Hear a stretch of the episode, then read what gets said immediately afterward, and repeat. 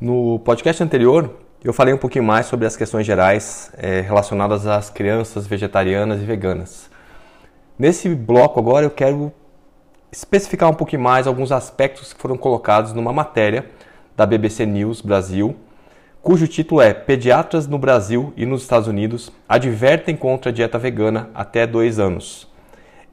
Tem tanta besteira nessa matéria, mas tanta coisa errada, que não daria para fazer simplesmente um texto curto ou algum videozinho curto. Então eu optei em fazer um podcast mesmo para que a gente possa ir item por item para avaliar tudo que foi falado e para ver aonde estão os equívocos colocados na matéria. Na, no podcast anterior eu falei um pouco mais sobre a parte de alguns nutrientes, falei um pouco mais sobre a, alguns, alguns elementos históricos que levaram os profissionais a acharem que a dieta vegetariana pode ser inadequada, mas eu não falei de alguns aspectos importantes que são os benefícios de adotar uma dieta vegetariana. E dentre esses benefícios, a gente tem uma maior ingestão de antioxidantes e fitoquímicos, que são elementos com grande potencial de prevenção de várias doenças. E vale lembrar que as doenças crônicas não transmissíveis, muitas delas a gente tem já esse, esse fomento desde a infância, quando o estilo de vida e a alimentação é inadequado.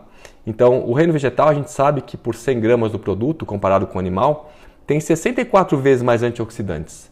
Então, uma dieta onde tem uma porção de carne e 3 de laticínio, que são cerca de 500 calorias, a gente está ofertando algo sem praticamente nada de antioxidantes. Então, quando você muda esse perfil dietético e você adiciona os elementos uh, vegetais in natura, a gente tem uma otimização enorme desse potencial antioxidante, que é um dos elementos importantíssimos para a prevenção de doenças no, no futuro. Outro ponto de muita importância na dieta vegetariana é o teor de fibras que ela otimiza várias funções metabólicas. As fibras não têm apenas a função de formar um bolo fecal melhor, elas são alimentos de bactérias. E hoje tanto a gente fala sobre o microbioma, as bactérias intestinais, e o alimento delas são basicamente as fibras para as bactérias boas. Então a gente otimiza várias funções metabólicas que são associadas a essas bactérias intestinais em melhor quantidade, diversidade né, e proporção. Um outro ponto importantíssimo é que quando você faz uma dieta vegetariana, principalmente estrita, você modifica o tipo de gordura utilizada. A gente reduz de forma muito intensa a gordura saturada da dieta. E isso exerce um papel fundamental na melhoria de saúde. Há pessoas que questionam a questão da gordura saturada como elemento nocivo, mas os estudos são muito claros em mostrar esse efeito negativo e quem trabalha com a parte clínica vê o que acontece bioquimicamente quando você tira a gordura das pessoas, gordura saturada das pessoas que, que utilizam. É, então, ela é, essa é uma vantagem quando a gente adota uma dieta vegetariana estrita pela redução expressiva de gordura saturada que a gente vai ter. E é interessante notar que tanto as fibras quanto as gorduras elas têm efeitos importantes a serem considerados na infância. Mesmo porque se eu faço uma dieta muito fibrosa, muito volumosa, eu geralmente coloco menos caloria para a criança. Então, a gente já conversou né, no, no podcast anterior sobre essa necessidade de fazer um prato onde a quantidade de verduras e legumes para a criança seja reduzida frente ao que a gente faz para um adulto. E a gente aumenta mais os cereais e as leguminosas. Bom, Outra coisa importante é que geralmente as crianças vegetarianas elas tendem a crescer com uma maior diversidade alimentar. Elas conhecem mais alimentos que as crianças onívoras. Isso é fácil de observar em vários perfis dietéticos é, de pais, onde muitos alimentos que geralmente não entram numa dieta onívora são, são oferecidas para a criança vegetariana e ela tende a ter uma diversidade maior. E todos esses elementos são fatores que modulam muito positivamente as doenças crônicas. É claro que em qualquer perfil dietético, seja onívoro ou vegetariano, dá para fazer muita coisa errada e dá para fazer muita coisa certa. Então, o nosso aspecto aqui de, de atenção é justamente olhar para a dieta vegetariana e dar o suporte que essa criança precisa para que ela possa crescer com segurança é, e é, usufruindo desses benefícios que essa dieta traz sem nenhuma deficiência. Né? E aqui vale lembrar o que eu já expliquei anteriormente, que no mundo onívoro foram desenvolvidos guidelines sobre como alimentar uma criança onívora. Então nós temos vários e vários trabalhos, estudos é, e guidelines mostrando como é essa adequação. Porque não é simplesmente que a criança tem um instinto de uma dieta onívora e eu posso deixar ela tranquila comendo o que ela escolher, o que ela quiser, o que os pais acharem que deve dar, que ela vai crescer e se desenvolver. Não. Os pediatras, as nutricionistas, né, os nutricionistas, ensinam como fazer alimentação onívora para uma criança. E o mesmo vai ser para uma criança vegetariana. Então eu vou passar com você aqui os diversos pontos que essa matéria coloca. Eu vou ler e fazer os meus comentários aqui, tá? Então, vamos lá. O título da, né, como eu mencionei, é Pediatras no Brasil e nos Estados Unidos advertem contra a dieta vegana até dois anos. E começa falando o seguinte. É, pegar os pontos mais importantes aqui, tá? A falta de vitaminas e minerais nos primeiros anos de vida pode ter repercussão durante toda a vida, apontam pesquisas. De fato, isso é verdade, né? Inclusive na dieta onívora, se faltar alguma coisa, isso pode ter sérias repercussões. E não é à toa que tem tantos manuais de pediatria ensinando como se faz uma dieta onívora, já que também tem esse risco se ela for mal feita. Outro comentário em destaque que eu coloco aqui diz o seguinte: entre sociedades médicas como a Academia Americana de Pediatria e a Sociedade Brasileira de Pediatria, a recomendação é evitar uma alimentação sem nenhuma fonte de origem animal até dois anos de vida. E aqui eu digo claramente: isso é uma orientação arbitrária. Não há embasamento científico algum para dizer que não se deve fazer uma dieta vegana para criança até dois anos de vida. Isso é um desconhecimento de como foram feitas as publicações com vegetarianismo, os equívocos encontrados e a gente consegue tranquilamente organizar a alimentação para essa criança, inclusive desde do, do momento que ela começa a fazer a introdução alimentar. Um outro ponto que é colocado diz o seguinte na matéria: mas os especialistas admitem que sim, até dá para excluir carnes, ovos, laticínios e outros produtos de origem animal das refeições dos pequenos. Mas, sempre tem esse mas, né? Mas é preciso tomar um enorme cuidado para garantir um aporte adequado de nutrientes, vitaminas e minerais para eles. Aí eu pergunto assim: enorme cuidado? Como assim? Como assim enorme cuidado? É só organizar a dieta como se faz para uma dieta onívora, a gente faz um perfil vegetariano e a gente não tem que tomar um enorme cuidado. Isso está bem organizado, é fácil. Né? Talvez no mesmo grau que a gente tem para onívoros, né, que são recomendados que são recomendados a fazer suplementação específica, como ferro, vitamina A, vitamina D. Então veja que nós temos orientações específicas de suplementação para criança onívora. Então, mesmo essa alimentação bem planejada onívora, ela não está isenta da necessidade de suplementação específica, tá? E esse enorme cuidado que já é tomado na onívora já que tem vários documentos para ensinar como ela deve ser feita, a gente vai ter o mesmo grau tranquilo de cuidado a ser feito com uma dieta vegetariana. Então, isso é um ponto de terrorismo aí que a matéria já começa a colocar sobre esse enorme cuidado como se fosse um grande problema. E não é. Outro ponto que a matéria coloca é o seguinte: isso envolve escolher bem os ingredientes que vão à mesa, em alguns casos, até partir para a suplementação com comprimidos e injeções. Sério mesmo que está escrito isso? Tá mesmo. É, é assim, olha. É, muitas vezes um, repórter ele vai pegar pessoas que têm de alguma forma um renome numa área específica, como na área de pediatria ou nutrologia. Só que trabalhar com vegetarianismo é uma outra área. Não basta a pessoa ser pediatra, não basta ser nutricionista, porque os conceitos básicos que foram ensinados não só na faculdade, mas também na, na residência, nas especializações, ela não tem um foco em vegetarianismo. Então, o raciocínio de vários elementos é diferente de composição de prato, de conceitos sobre biodisponibilidade, sobre questões de aminoácidos. São elementos que não são estudados geralmente pelos profissionais que trabalham só com crianças onívoras. Então, às vezes, vem orientações absurdas, como essa orientação, né, que tem que partir para suplementações, inclusive com injeções. Então, olha só. Se você fizer uma suplementação com comprimido para uma criança pequena, você vai engasgar essa criança. Então já começa por aí. Criança pequena é gota que a gente usa. Se eu precisar usar uma vitamina B12, são poucas gotinhas onde eu vou conseguir oferecer isso. Uma vez por dia, uma vez por semana, depende de como o profissional vai orientar isso. Agora, o mais absurdo é, é a gente ler que precisa de uma injeção para fazer reposição de deficiência. Injeção do quê? Não tem absolutamente nenhuma injeção a ser dada para uma criança para reposição de nutrientes, nenhuma e nem para adulto. Eu não preciso usar uma vitamina B12 injetável nem para adulto. Né? É, existe uma ideia ainda que a gente sai da faculdade de medicina achando que a suplementação de B12 ela tem que ser injetável porque como tem várias etapas no processo digestivo para otimização da absorção da B12, eu preciso ter ácido no estômago, preciso ter uma, uma, o fator intrínseco, tem vários elementos que vão acontecer nesse processo Então a pessoa, se tiver algum desequilíbrio, ou se ela fez uma cirurgia que tirou o estômago, ela vai ter que tomar injeção. E isso é coisa do passado. Dose alta de vitamina B12 por via oral, ela supera o efeito da injeção de vitamina B12. Então isso é coisa do passado, não tem por que a gente pensar que o vegetariano vai ter que fazer injeção de vitamina B12 ou de outro nutriente para fazer essa reposição. Isso é um erro grosseiro que aparece aqui nessa matéria. Isso mostra também para a gente que muitos profissionais não sabem o que estão fazendo com os nutrientes fica todo mundo perdido, porque se, se surge uma orientação que eu tenho que tratar os vegetarianos assim, crianças vegetarianas com injeções, é porque a pessoa que está, de repente, oferecendo informações ou passando informações, ela não tem noção do que está sendo feito. Né?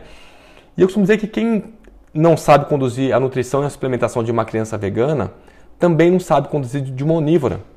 Né? Porque se sair um algo um pouquinho desse, desse, protocolo, é como se a pessoa tivesse perdido. Então não tem um raciocínio de entendimento nutricional e de avaliação metabólica. Né? Então é, não muda nada na interpretação dos exames e na forma de fazer reposição quando necessário. Comprimido é para criança mais velha, criança mais novinha, gotas. E injeção não tem nenhuma é, necessidade de ser feita. Outro ponto que essa matéria traz é uma outra frase que diz o seguinte: Todo esse processo, inclusive, deve ser acompanhado de perto por profissionais de saúde, como pediatras e nutricionistas, para evitar problemas no desenvolvimento do corpo e da mente. Aí a minha pergunta é: o que, que adianta acompanhar de perto se você não sabe avaliar o que precisa ser avaliado? Então, eu coloco claramente que é muito importante, sim, a gente passar com um profissional que vá fazer essa adequação nutricional ou por meio de suplemento quando necessário. Mas é interessante que você escolha um profissional que estuda o vegetarianismo, que viva o vegetarianismo, e não que só leia sobre isso, né? É, que não sabe acompanhar um vegetariano. Senão você vai passar com alguém que vai querer engasgar seu filho com comprimido e vai judiar dessa criança com injeção. Né? Então, a pessoa não precisa ser vegetariana para atender uma, uma criança vegetariana, mas ela precisa ser uma pessoa que de fato entende sobre vegetarianismo, que acompanha crianças vegetarianas e que não tem absolutamente nenhum preconceito com, a, com relação à dieta vegetariana. Felizmente no Brasil a gente já tem excelentes profissionais na área da pediatria, da nutrição, que podem fazer esse acompanhamento. Outro ponto que a matéria coloca: os dois primeiros anos de vida são um período crítico, em que o cérebro e o corpo da criança se desenvolvem bastante e precisam de uma grande variedade de nutrientes. Explica a médica, né, presidente do departamento de nutrologia. Está correto, né? De fato, é um período de bastante importância onde a gente não é, tem mais preocupação ainda se falta alguma coisa. E, e continua assim a matéria. Ou seja, uma carência nutricional nessa fase pode representar um risco para toda a vida. Complementa. Correto. Tanto para a criança onívora quanto para a vegetariana. Então não é à toa que a gente quer justamente dar esse suporte nutricional adequado. E aí continua a matéria assim. A falta de alguns desses compostos que aparecem exclusivamente ou mais, ou mais abundância nos alimentos de origem animal como a vitamina B12, o ferro e o cálcio, por exemplo, está relacionado a déficits no desenvolvimento dos ossos e dificuldades na formação de estruturas do cérebro importantíssimas para a memória, o aprendizado e o raciocínio.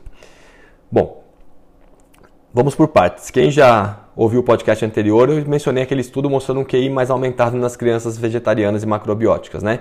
Então, um ponto aqui já de, de atenção que a gente vê que é, não é algo que de fato tenha acontecido como problema nas crianças vegetarianas.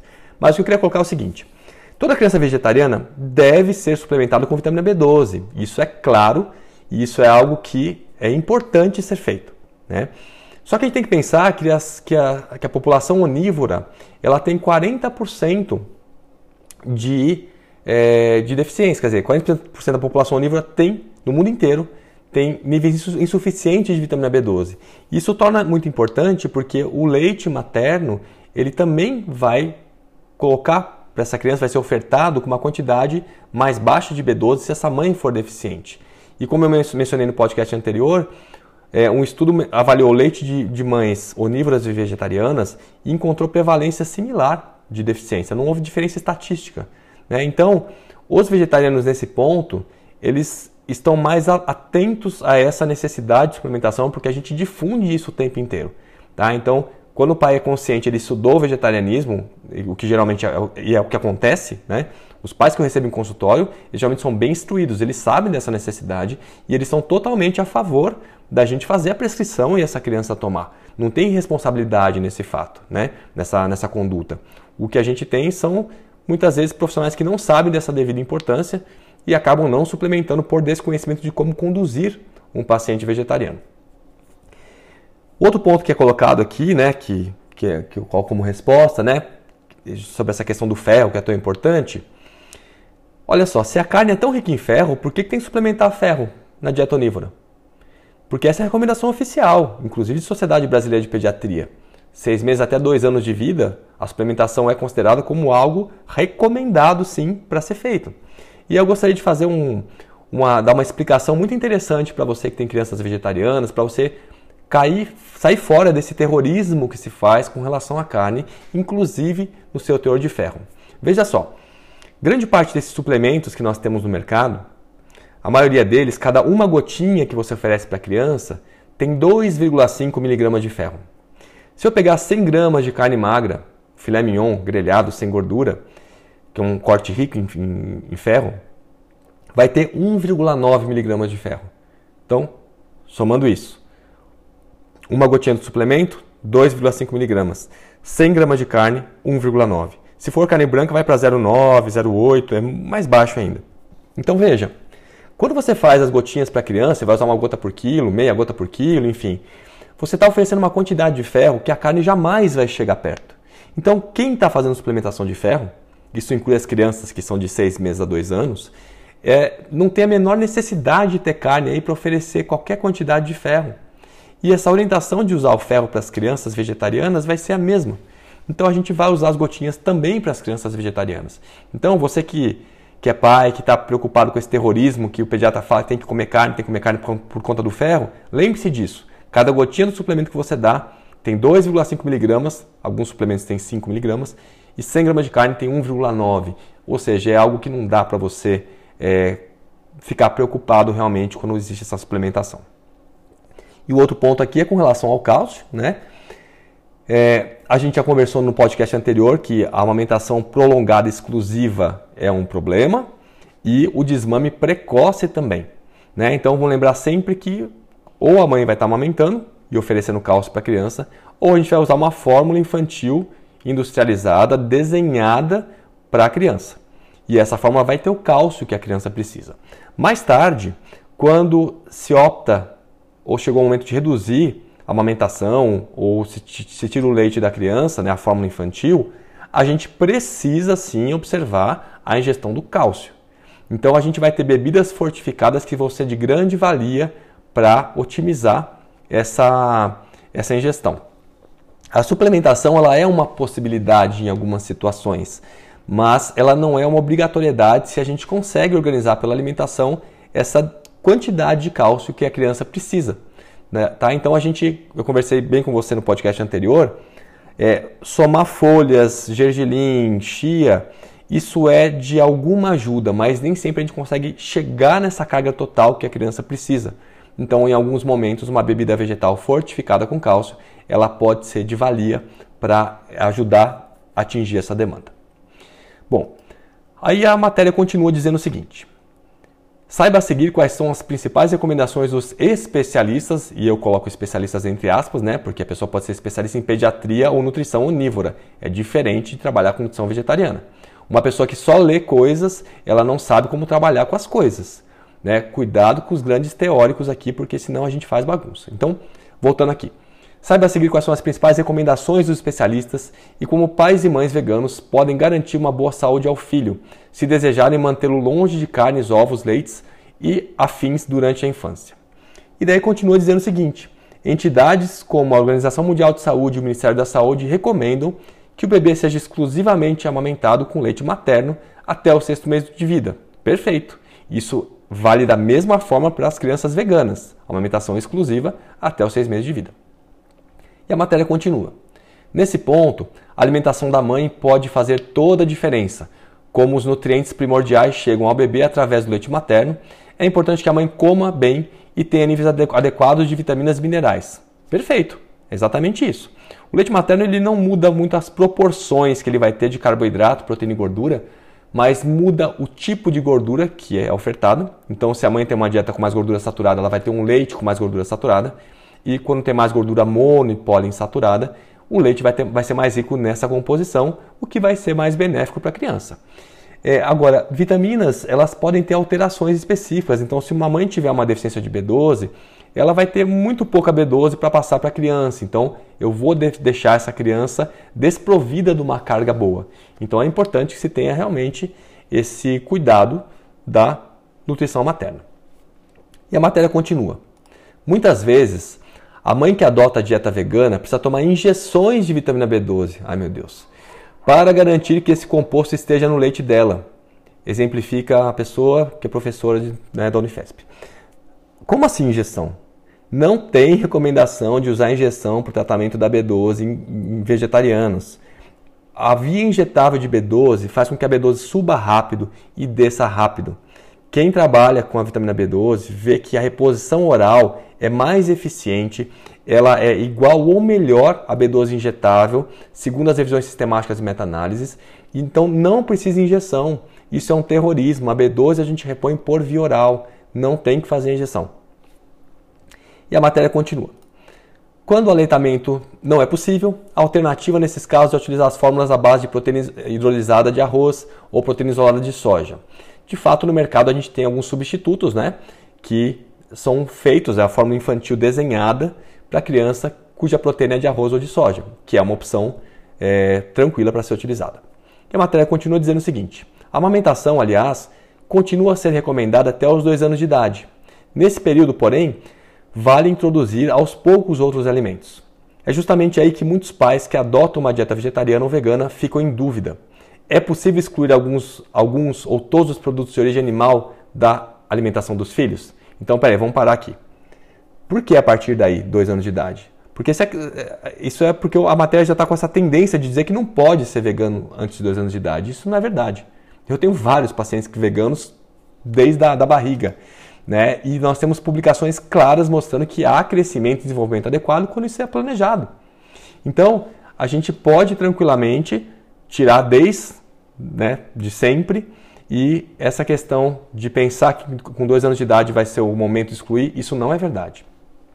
A matéria coloca aqui uma, um ponto aqui que já é um ponto de, de contradição, né?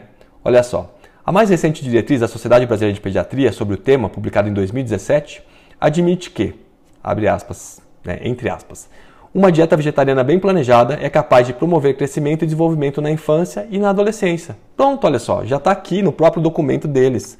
É que o pessoal gosta de fazer uma bagunça em cima disso. Né? E a matéria continua dizendo o seguinte: o documento está alinhado com a posição de outras entidades do setor, como a Associação Dietética Americana e a Academia Americana de Pediatria. Daí já chega as aspas, né, alguém comentando. Entretanto, por serem mais vulneráveis a desenvolver deficiência de nutrientes, essas crianças devem ser adequadamente monitoradas e muitas vezes suplementadas, já que o risco é proporcional à menor variedade dos grupos alimentares consumidos. Aponta o texto. Então, veja só, isso é uma ideia muito onívora. É uma ideia que eu vou tirar a carne, vou tirar o laticínio e eu vou colocar a folha e legume no lugar.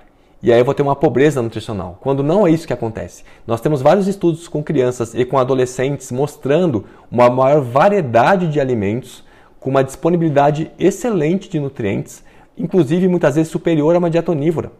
Então, assim, a, menor variedade de grupos alimentares não significa uma menor diversidade de nutrientes. Né? Então, esse é um, é um equívoco cometido por pessoas que não estudam vegetarianismo. E a matéria continua da seguinte forma. Já a dieta vegana, especificamente, que corta todos os produtos de origem animal, é vista com ressalva nesses primeiros dois anos de vida.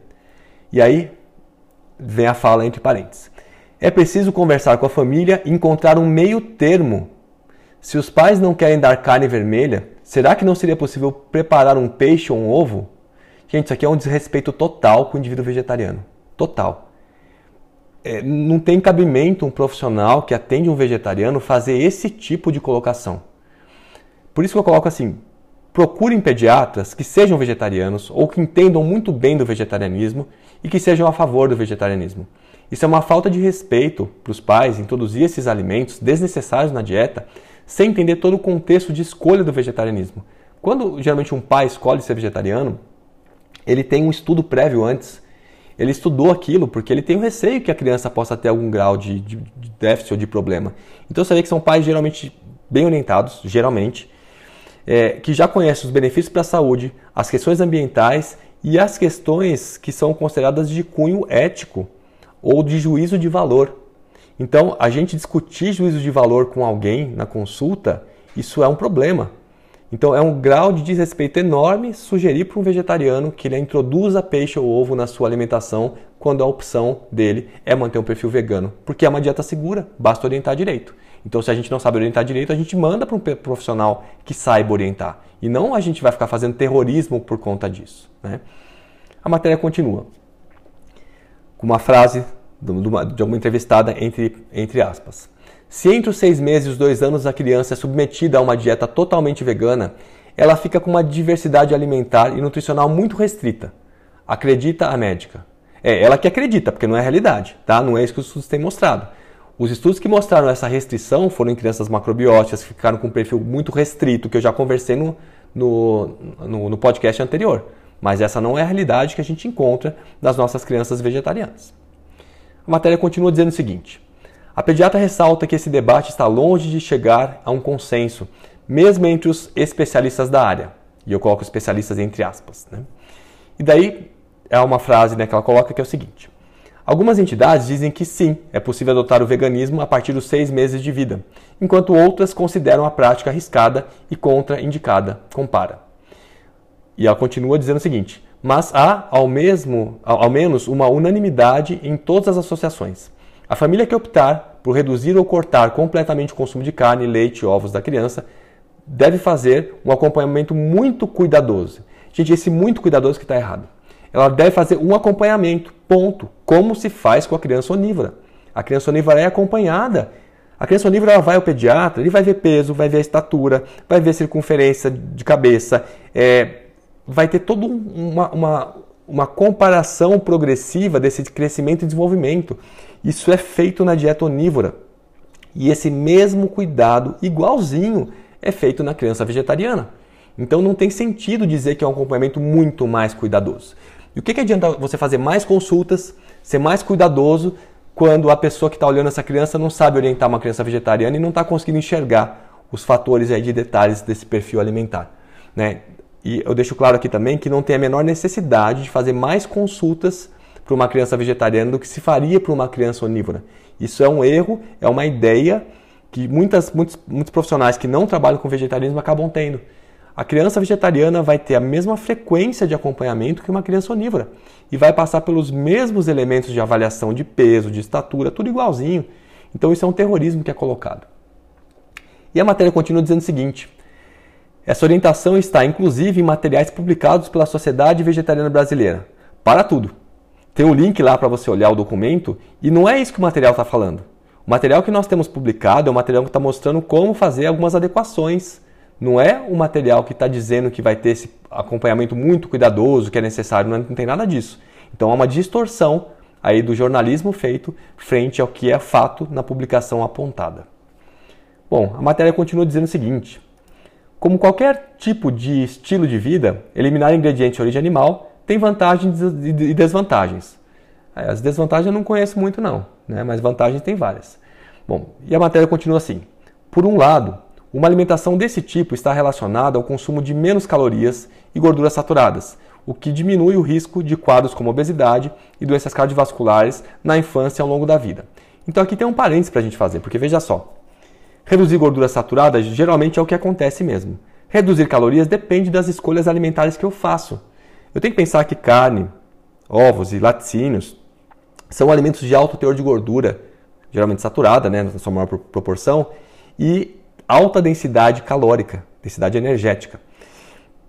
Então, é natural pensar que se eu tirar isso e colocar verdura e legume, eu vou ter uma redução dessa densidade energética mas eu posso trocar isso por alimentos que sejam mais bem balanceados e eu vou dar uma oferta calórica conforme as necessidades. E a preocupação maior que nós temos hoje é com é essa industrialização de produtos veganos. Nessa industrialização, a gente pode fazer muita bagunça na alimentação.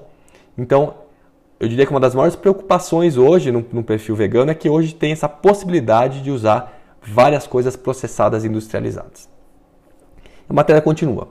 O maior teor de fibras alimentares, vindas dos vegetais, também representa uma ótima notícia para o funcionamento do sistema digestivo, apesar disso poder interferir na, abordar, na absorção de alguns minerais.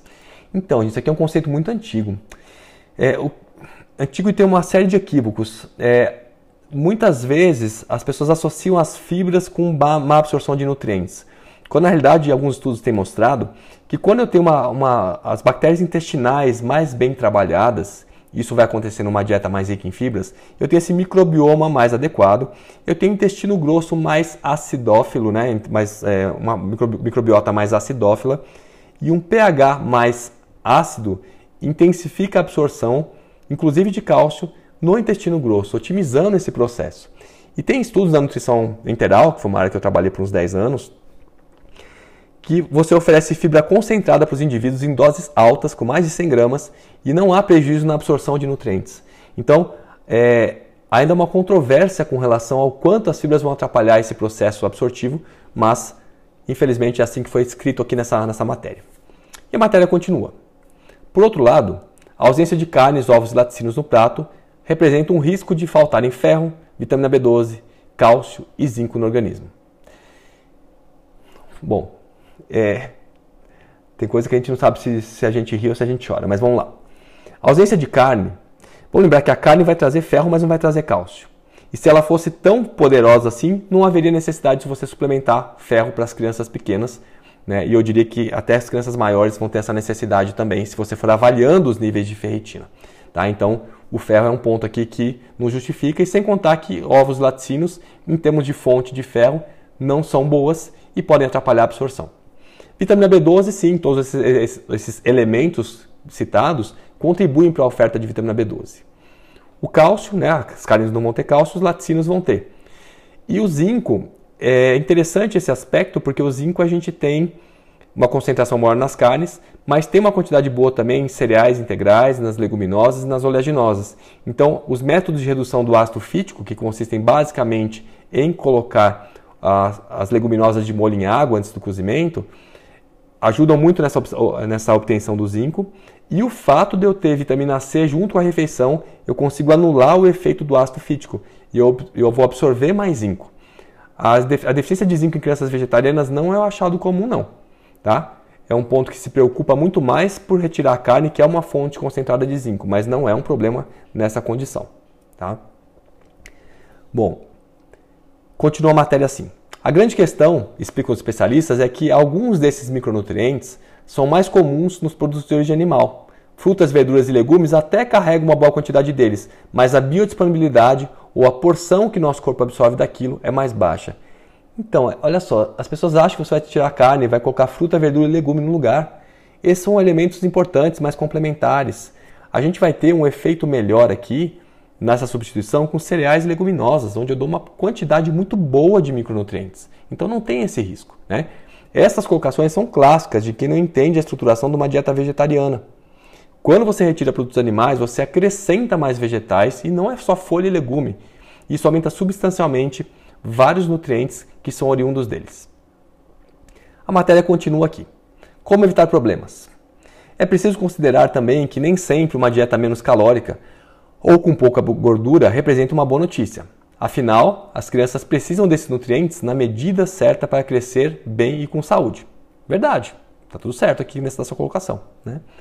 E continua aqui.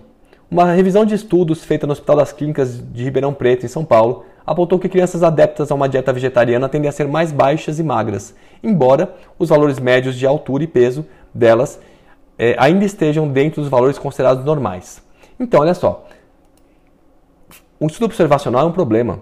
Porque quando as pessoas que estão fazendo essa dieta para as crianças aprenderem a fazer uma dieta adequada, os profissionais puderem orientar como fazer essa dieta adequada, não vai ter essa diferença como não há em outras publicações internacionais onde foi feita essa comparação. Uma dieta bem estruturada, vegetariana, vegana, não vai deixar a criança crescer com menor estatura e menor peso. Isso é um mito bastante importante para a gente desfazer. A matéria continua dizendo o seguinte: Outra preocupação constante dos especialistas está na ausência de micronutrientes essenciais à saúde. Um dos exemplos disso é o ferro, que constitui a hemoglobina, molécula que, né, presente nas células vermelhas do sangue, responsáveis por transportar o oxigênio para todas as partes do corpo. Ele também é essencial para a imunidade e para a fabricação dos neurotransmissores do cérebro. Né? A deficiência desse mineral está relacionada a alterações no desenvolvimento neuropsicomotor, comprometimento do sistema imunológico e diminuição da capacidade de trabalho, lista o material da Sociedade Brasileira de Pediatria. Para garantir a presença do ferro na dieta, é possível a partir de algumas estratégias simples, como deixar o feijão de molho 12 horas. Isso diminui a presença de moléculas, que na realidade é o fitato, que eles não descreveram, que afetam a biodisponibilidade desse mineral. Outra ideia é consumir vegetais ricos nesse, nesse micronutriente, como lentilha, feijão e ervilha, junto com fontes de vitamina C. Caso da laranja e do limão, o que aumenta a absorção do ferro pelo nosso organismo. De fato, né, essas orientações para otimizar a absorção do ferro é o que a gente realmente pratica. A gente sugere para que as pessoas que seguem uma dieta vegetariana para crianças ou onívoras façam. Só que mesmo assim, isso não isenta da necessidade da suplementação de, de, de ferro para essas crianças pequenas, tá? porque isso vai ser necessário. A matéria continua dizendo o seguinte: já o cálcio, presente no leite e alguns laticínios, é primordial para a formação dos ossos que dão sustentação ao corpo e garantem a locomoção. Perfeito, quanto a isso, é verdade. E a matéria continua dizendo o seguinte: até é possível encontrar esse mineral em alguns vegetais, mas a biodisponibilidade dele também é uma barreira importante. Isso está errado. Não há problema na biodisponibilidade do cálcio vegetal quando você escolhe as fontes adequadas de cálcio. O que é problema é na quantidade. Veja que está errado aqui o, o, o contexto. A biodisponibilidade, eu tenho produtos, como eu expliquei no podcast anterior, como a couve, o brócolis, que vão dar uma quantidade maior de cálcio absorvido do que o leite de vaca. A questão é que é mais fácil beber o cálcio do que comer o cálcio. Então, quando eu tenho alguém que vai precisar mastigar as fontes de cálcio, eu tenho que tomar esse cuidado para ter uma quantidade adequada. Tá? Então, a questão aqui não é biodisponibilidade, é quantidade.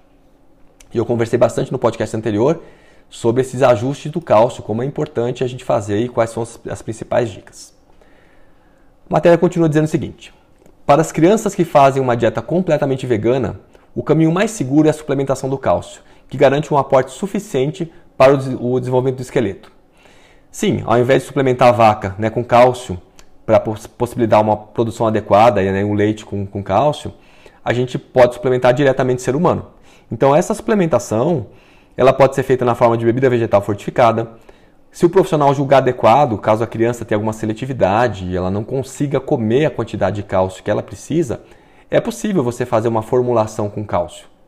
Pelo amor de Deus, não tem injeção de cálcio, né? E comprimido de cálcio é, é complicado para criança pequena. Então aqui é na forma líquida, né, para poder otimizar. Então isso vai ser uma conduta que vai depender da soma do que essa criança está utilizando de fontes de cálcio para usar uma fortificação, uma suplementação se necessário. Agora veja que interessante, essa conduta do cálcio, ela não é diferente do que seria feito para uma criança que tivesse uma alergia à proteína do leite de vaca, ou algum indivíduo mais que tivesse algum grau de intolerância à lactose, que por conta dessas condições removesse o laticínio da dieta. É o mesmo cuidado. Então é algo simples que teoricamente qualquer profissional estaria habilitado a fazer o ajuste. A matéria continua dizendo que a mesma recomendação vale para a vitamina B12, que só aparece nas carnes, nas vísceras e nos ovos. Vitamina B12 é carne, queijo, leite e ovos. Né? É, então a gente vai usar alimentos fortificados. A matéria continua dizendo, ou suplementos. A matéria continua dizendo que, como essa B12 né, ela é essencial para a circulação sanguínea e para a estrutura que recobre e protege os neurônios, médicos e nutricionistas prescrevem suplementos ou indicam o consumo de alimentos fortificados. Perfeito, é isso mesmo. Agora, olha só a pérola que vem na, na sequência. Outros micronutrientes que exigem uma atenção extra nesse contexto são o zinco, o iodo, a vitamina A, o ácido fólico, a vitamina D e o ômega 3. Jesus! Queria que vocês estivessem vendo meus olhos torcendo aqui quando eu vejo um negócio desse. Olha só, para tudo. Veja como essa colocação, essa estruturação de frase é, é de quem não sabe o que está falando, que está lendo publicações internacionais, querendo passar para um contexto nacional e sem entender o que de fato acontece. O zinco a gente já conversou, coloca a vitamina C junto com os alimentos vegetais que eu vou reduzir o efeito do ácido fítico ou vou deixar os feijões de molho na água para reduzir esse ácido fítico e eu vou absorver mais zinco. Não é um achado comum que a gente veja de crianças vegetarianas veganas com zinco inadequado. Agora, iodo. Gente, o nosso sal é iodado.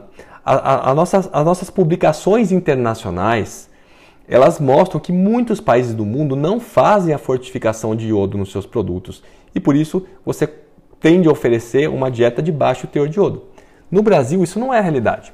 O que acontece é que quando você tem uma criança pequena, na introdução alimentar, onde não se usa um sal adicionado, a gente vai ter um olhar diferenciado para as fontes de iodo.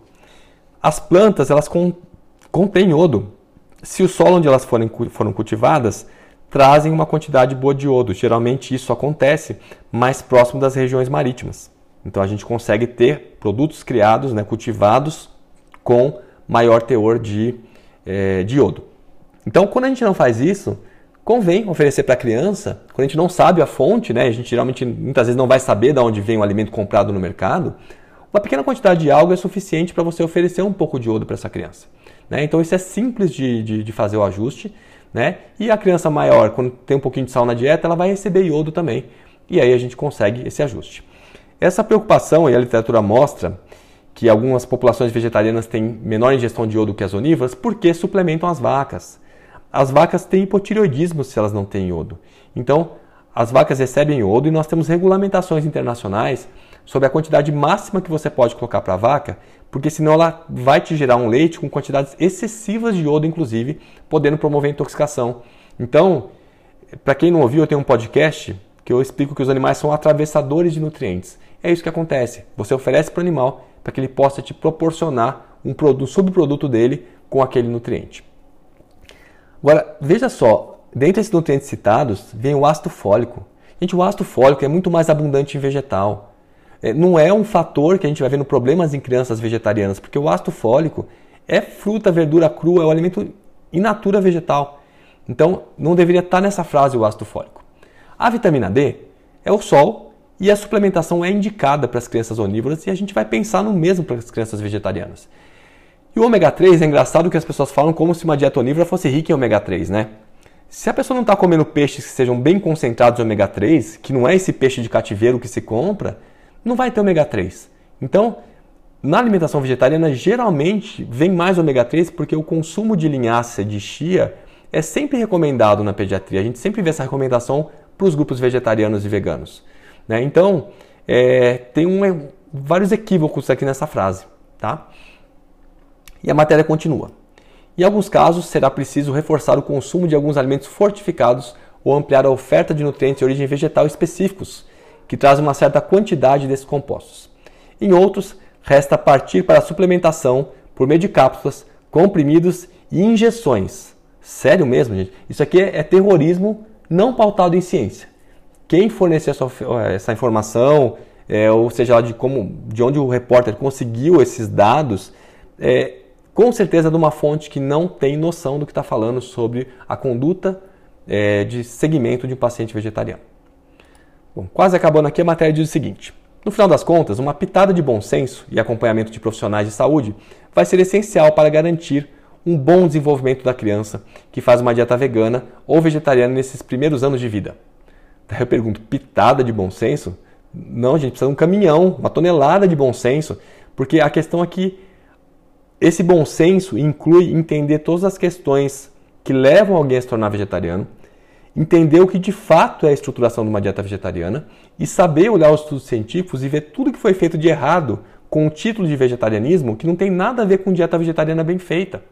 Então não adianta acompanhar com um profissional de saúde que não sabe o que está fazendo com um paciente vegano. Procure um profissional que tenha estudo nessa área. A formação dos profissionais hoje não proporciona esse conhecimento. Matéria continua entre aspas, com a fala do, da pessoa entrevistada. Nós sabemos que o vegetarianismo e o veganismo cresceram muito nos últimos anos, seja pela busca de uma alimentação mais saudável, seja pela preocupação com o meio ambiente. Então, esses dois pontos, né? Fica o meu comentário: saúde e meio ambiente são pontos fundamentais que as pessoas sabem, mas grande parte das pessoas que adotam o vegetarianismo não, é, não, não, não são movidos por essa questão. O mais comum estatisticamente que a gente vê, é pela questão ética, é por juízo de valor, é por não conseguir olhar para o animal e entender que ele é comida. É, é, por não querer compactuar com uma situação de construção de alimentação onde existe a dor e o sofrimento de um ser que vai ser morto ali e vai ser comido. Então, grande, grande parte dos pais que entram por esse olhar, eles não conseguem associar carne com comida, leite com comida e ovo com comida. Né? Então, isso é um ponto que o profissional tem que saber disso. Então, olha só como é que termina aqui essa, essa, essa última frase que eu vou colocar para você. Entre parênteses aqui, entre aspas, né? A, a fala da entrevistada. E nós, como profissionais de saúde, precisamos conversar com as famílias, entender o ponto de vista delas e chegar a um meio termo satisfatório e saudável para todos os envolvidos, conclui a pediatra. Gente, que meio termo é esse? Comer só um pouquinho de carne para quem não tem isso como um fator de, de, de valor? Como não precisa da carne, a sua presença não está num extremo e a ausência dela no outro extremo, para colocar uma coisa no meio dos extremos, no meio termo. Né? Esse meio termo não existe, basta apenas a gente manter a dieta vegana ajustando conforme a necessidade da criança. Isso é simples de fazer. Né? Então, a gente vê que tem vários elementos aqui nesse texto de preconceito, de falta de conhecimento e, infelizmente, a gente vê numa, numa, numa mídia reconhecida né, em termos de qualidade de materiais publicados esse tipo de colocação. Então fica aqui esses apontamentos para você que é vegetariano, para você que tem filhos vegetarianos, para você que tem a família que, que perturba porque você está criando um filho vegetariano, ou para você querer entender um pouco mais sobre esse sistema, sobre essas condições, para que você possa entender um pouco mais porque é, tanta besteira acaba sendo publicada dessa forma sobre esse assunto. Até a próxima.